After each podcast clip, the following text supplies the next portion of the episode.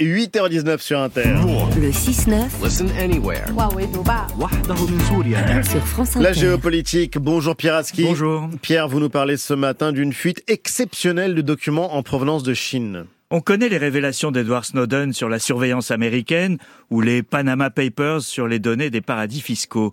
On n'avait pas l'habitude de voir débarquer sur Internet des fuites de documents en provenance de Chine. C'est fait et c'est très instructif.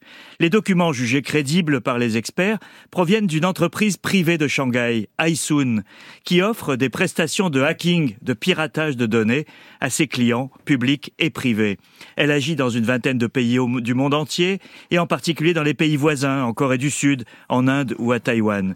Parmi les documents piratés chez les pirates figure un recensement minutieux de toutes les routes et chemins de Taïwan et bien d'autres informations sur l'île menacée d'invasion par Pékin. Des données de gouvernements étrangers, d'entreprises de technologie, des relevés de surveillance des minorités ethniques chinoises ou d'opposants exilés ou encore de cyberattaques. Tout ça pour des prestations facturées au prix fort, des dizaines ou des centaines de milliers de dollars. Et qu'est-ce que ça révèle du système, Pierre? Bah, parmi les clients de Haisun, on trouve le ministère de la Sécurité d'État chinois, l'armée et la police chinoise. L'État fait donc appel à des sous-traitants privés pour certaines actions évidemment illégales et démenties officiellement. Mais il faut savoir qu'en Chine, le privé n'est jamais totalement privé et qu'il est obligé par la loi, en cas de besoin, de se mettre au service de la sécurité de l'État. On ignore évidemment qui a fait sortir ces documents, s'il s'agit d'un lanceur d'alerte à la Snowden ou d'un piratage de l'extérieur, privé ou provenant d'un service officiel. Les révélations de ces documents ne sont pas réellement une surprise pour tous ceux qui suivent de près la cyberguerre, le piratage public ou privé. La Chine en est un acteur majeur.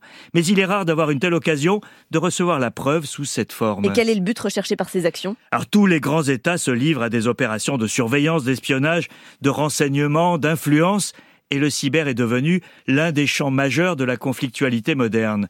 La Chine a fait évoluer son modèle ces dernières années et a procédé à ce que des chercheurs français décrivent comme une russianisation de sa quête d'influence.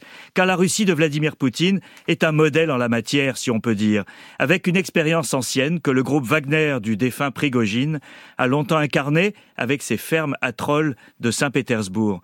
Dans leur rapport de l'IRSEM, le centre de recherche du ministère des Armées sur les opérations d'influence chinoise, qui vient d'être publié sous forme de livre, Paul Charon et Jean-Jacques Jean-Gène Villemer soulignent justement que les entreprises publiques comme privées en Chine jouent un rôle important dans la collecte des données dont l'efficacité des opérations d'influence dépend.